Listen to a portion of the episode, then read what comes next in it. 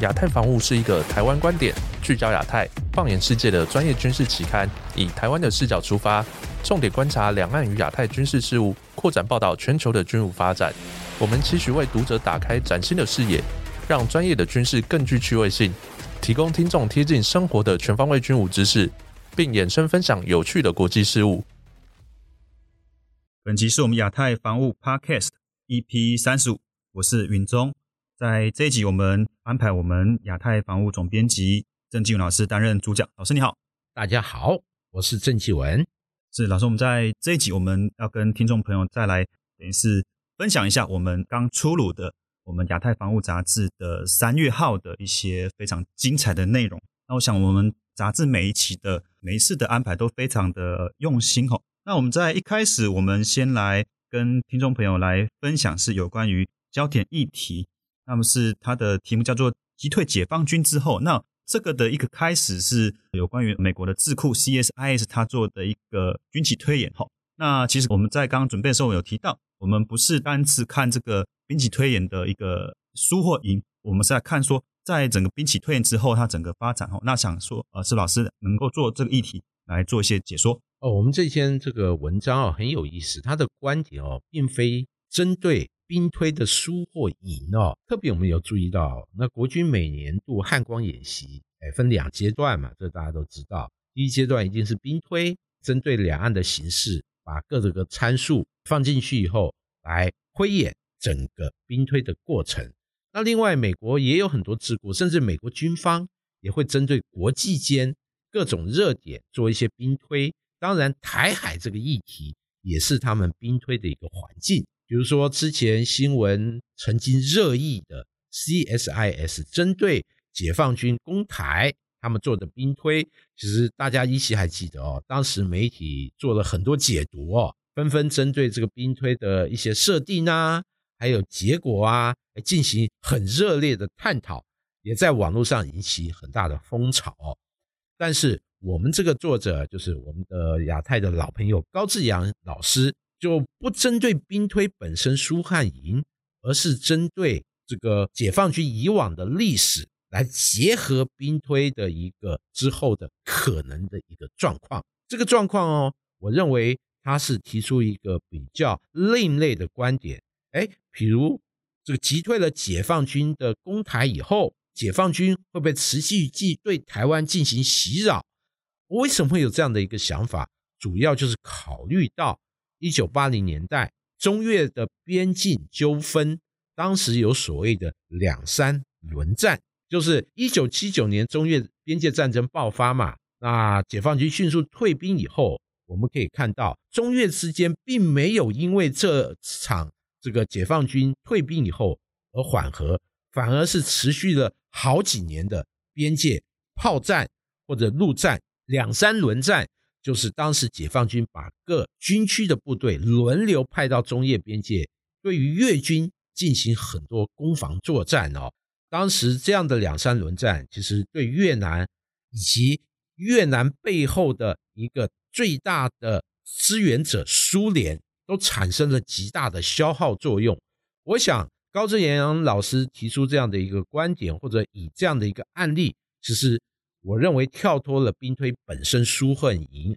而是展现了台湾可能会面临一个比较难缠的一个状况。因此啊，我认为主轴还是哎，希望两岸能够和平稳定，这才是符合两岸发展之福啊。是我们在进到特搜报告，东欧军用载重车落户台湾。那我们知道，在过去我们台湾的这些载重车，往往都是用商规。拿去来改装，那其实毕竟商规跟军规就是有这样落差，所以可能在使用上还是会有一些汉格。那我们看到在这一次这个内容里面，是不是请老师给我们做个介绍？我们知道哦，这个国军的装备哦，特别是军用装备，几乎都是美制。当然，可能有人说，哎，欧洲国军也有一些啊，比如说空军的幻象战机，这个海军的拉法叶级，也就是康定级巡防舰，都是法制。也确实如此啊，但刚才讲的案例，事实上在国军里面几乎就是唯二的两个最典型的案例。也因此哦，欧洲其实它的军事工业很发达，也很多优质的军品或武器装备。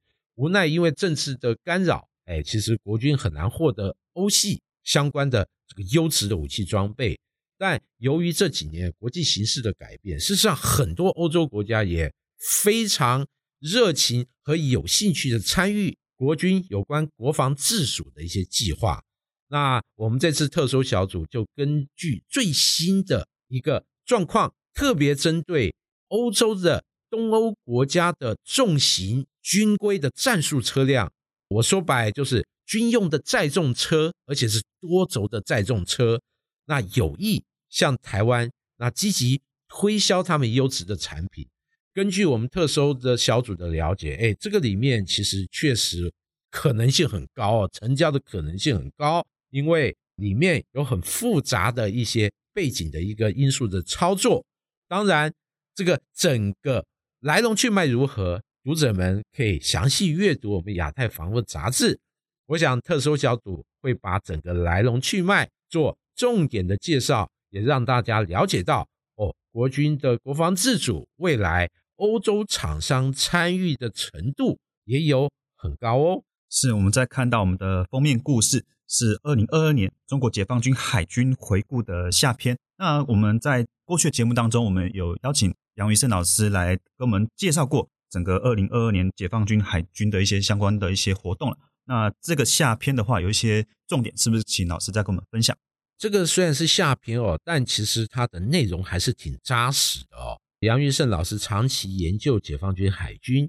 他在下篇里面针对解放军海军这几年一些造舰，在做一些这个整个分类，特别是这个重点针对二零二二年度它下水船舰，还有下水以后进行相关的整个战力的养成、评鉴，还有它重点船舰的一个兵力的发展。特别文章里面还提到了它的这个福建舰下水以后，它目前的概况，还有上面的预警机，所谓的空警六百。它目前状况又是如何？此外，杨老师还针对解放军海军在多个面向它的一个活动，尤其是近期大家有注意到，这个银川舰这个游荡于太平洋广大的海域，那尤其是大家挖掘新闻里这个发现了，哎，这个银川舰它属于零五二 D 系列这个驱逐舰其中的一艘。那二零二二年十一月的时候，法国。居然在南太平洋发现这个船形单影只的在南太平洋航行，然后后来有国际的媒体报道，哇，这个船好像出现在美国西岸呐。因此，我们在这个文章里面也对于相关船舰，甚至银川舰本身一个动态有做一些重点的一个剖析。当然，除了这个水面舰以外，这文章里面对于前舰相关的发展也有重点的报道。那同时，对于说像无人化的一个体系，比如无人船体、无人水下的一个载台，甚至它的无人机，目前也开始出现挂载像反潜的装备，包括一些反潜的探测设备啊，适合无人机用的一些工钱的设备等等。那整体在二零二二年解放军海军发展回顾里面，这些面向都有很权威和。精辟的解析，也希望大家能够通过这篇报道，对于解放军海军的最新的发展有一个更清楚的认识。好的，那我们继续再看到发烧话题是西方主战车前进乌克兰战线。其实我们知道，现在俄乌战争从去年二零二二年的二月二十四号开打至今，已经超过一年了。那其实，在这一段的时间来看到，是乌克兰总统泽伦斯基。除了不断向这些欧美国家、西方社会提出要持续增援他所需的一些军备之外，很重要的，大家看到是一些重装备，也就是像这些德国的豹二，或者是呃美国的 M1A2。那我想在这一点，是不是可以请老师跟我们再多做说明？哦，我们这次这个发烧话题就针对这个欧美国家的坦克哦，主战坦克进入乌克兰战场进行一个装甲的对决分析。那我们知道，整个二月份这个俄乌战争哦，虽然呈现一个僵局，但乌军在整体战场来讲，一些局部的点似乎不太有利哦。尤其是众所瞩目的巴赫穆特绞肉机。这个乌军其实在装备人员这个折损比较严重，因此我们可以看到泽伦斯基在二月份的时候访问了欧洲好几个国家，那其实他不约而同的在很多国家里面要求各国提供重装备，这些重装备有主战坦克、有战机、有远程的飞弹，哎，甚至连把前舰都列入哦。但是整体他要求的新装备里面，主战坦克是唯一获得。积极回响的一个部分。那根据目前这个状况，德国已经允诺要提供豹二战车。那同时，像英国的挑战者二，还有美国的 M1A2，未来也都会进入俄乌战争这个争夺的前线。这个场景哦，其实我认为就是这个可以说历史上的一个非常有趣的一个发展，特别是。这几款亮相的，不管是美俄的战车，还是俄罗斯的战车，其实都是冷战时期北约和苏联装甲对决的主战坦克。时至今日，冷战早已结束了三十年哦，但历史的宿命还是把这几款战车在俄乌战场里面再度相遇。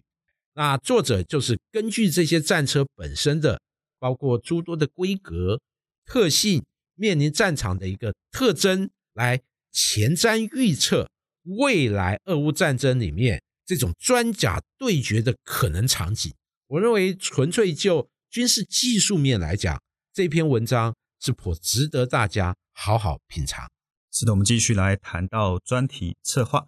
新时代美军战略空中巨锤，从 B 二一的推出看。美中竞争，那我们知道，在整个战场当中，大家其实很瞩目都是这些战斗机。那事实上，这些具有战略轰炸作用的这些轰炸机，其实在整个战场上面也是扮演举足轻重的角色。那这点是不是可以请老师跟大家来分享，怎么样看待这个美军的 B 二一轰炸机？美军的这个轰炸机向来是这个具有重要的战略象征意义哦，特别是在重大的一个区域危机。乃至于一些区域冲突，那美国的轰炸机都是扮演一个最后关键，或者它要展现一个强大意志的一个武器装备。它的重要性丝毫不亚于美国的航舰打击群，特别是过去以来一些区域冲突，我们看几次波湾战争，哎，美国轰炸机其实都有上场。九九年的科索沃冲突，美国的 B 2轰炸机也是参战。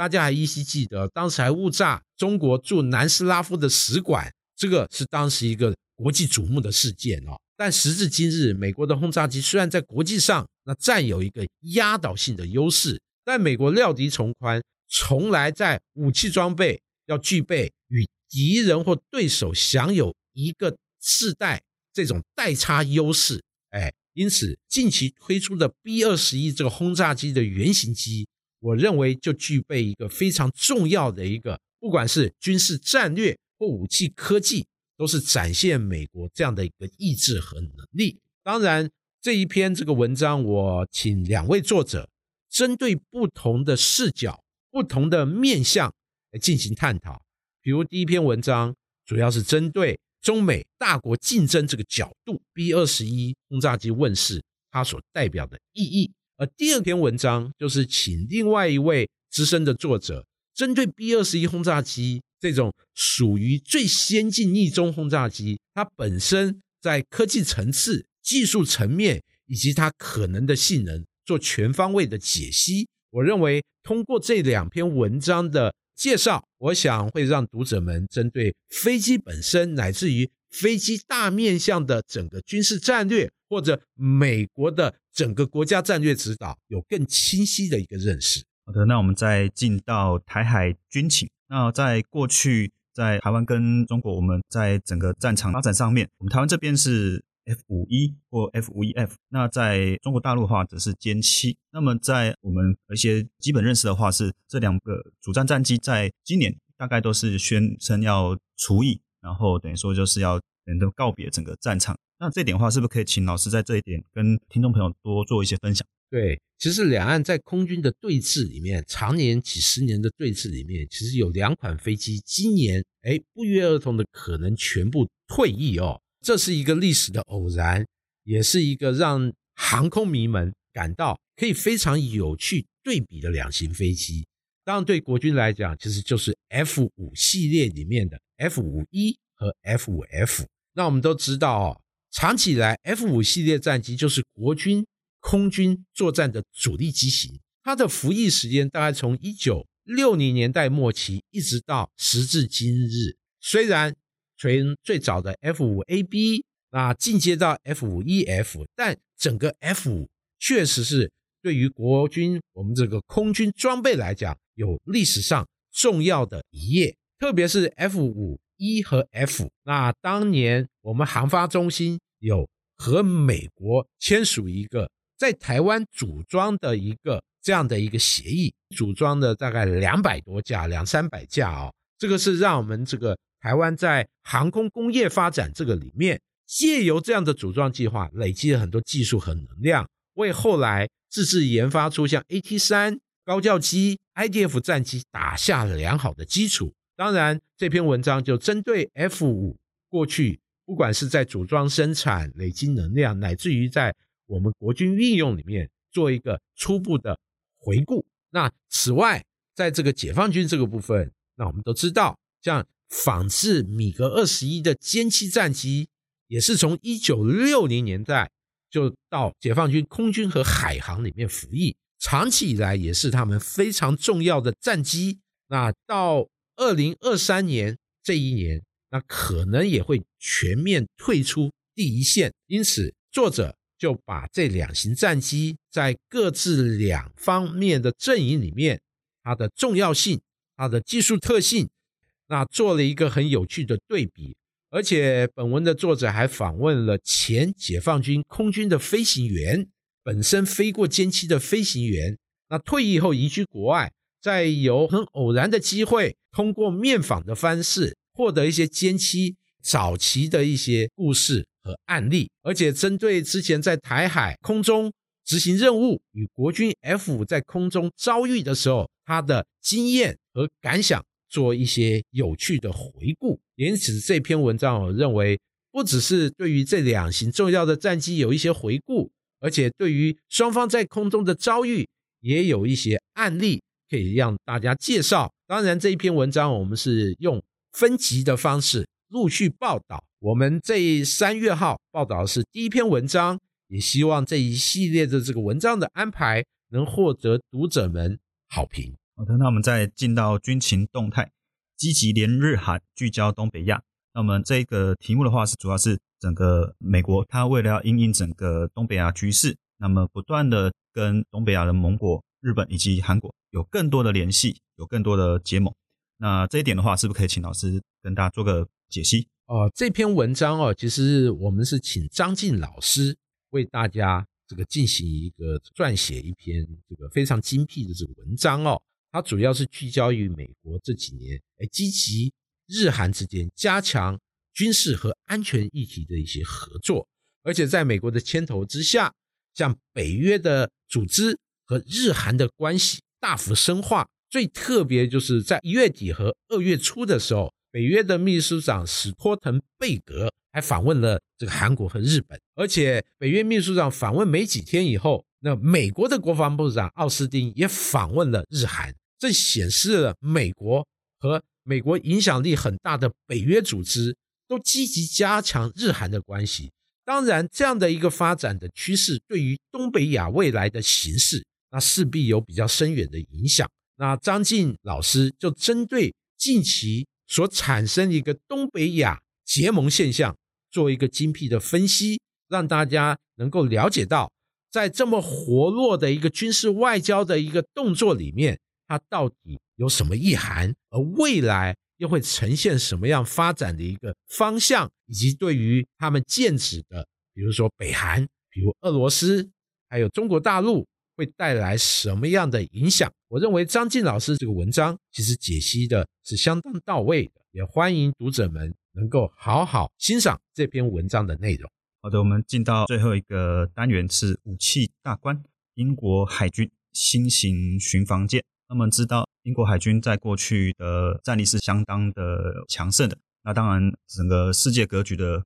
改变之后，那当然它不像过去那么的威风。那只是我们在看到过去一段时间，其实在它的航空母舰伊丽莎白女王号在二零二二年的时候有到了亚洲做一个巡弋。那么在这点的话，是不是可以请老师跟我们来分享一下整个英国海军新型巡防舰它的整个发展？呃，英国是这个欧洲国家的老牌军事强国哦，但是其实这几年我们大家都看到英国的国力哦，就是不断的下滑，特别是英国近几年在脱欧以后，它在内部上，在国际对外上，它的发展其实。让大家觉得这个日不落国啊，往下降这个趋势是日益鲜明哦。当然，虽然如此，但英国本身还是拥有很强大而先进的国防工业，尤其是海军这个部分。英国之所以是日不落国，强大的海军是支撑它这个日不落国很重要的一个基础。我认为，英国海军这几年，那对于新型巡防舰的建设来讲，就反映了。哇，日不落国虽然已经是昨日的黄花，但它的余晖仍在啊。尤其是这个目前正在建造中的二六式巡防舰，还在诸多的一些科技上，在观念上，还是国际间巡防舰比较先进的一种。那本次这篇文章就针对英国发展这一型的新型巡防舰，它的技术特征以及。英国如何在国防工业这个部分进行整合，有很完整的一个评析和介绍。好的，我们本集节目就进行到这边。我们感谢我们亚太防务杂志总编辑郑继武老师为我们带来如此精彩的分享，相信各位听众的收获一定非常多。也欢迎听众朋友到我们的 Apple Podcast 给我们五星好评，或是到我们的脸书页面留言分享。我们期待下一集和听众朋友做分享。拜拜，再见。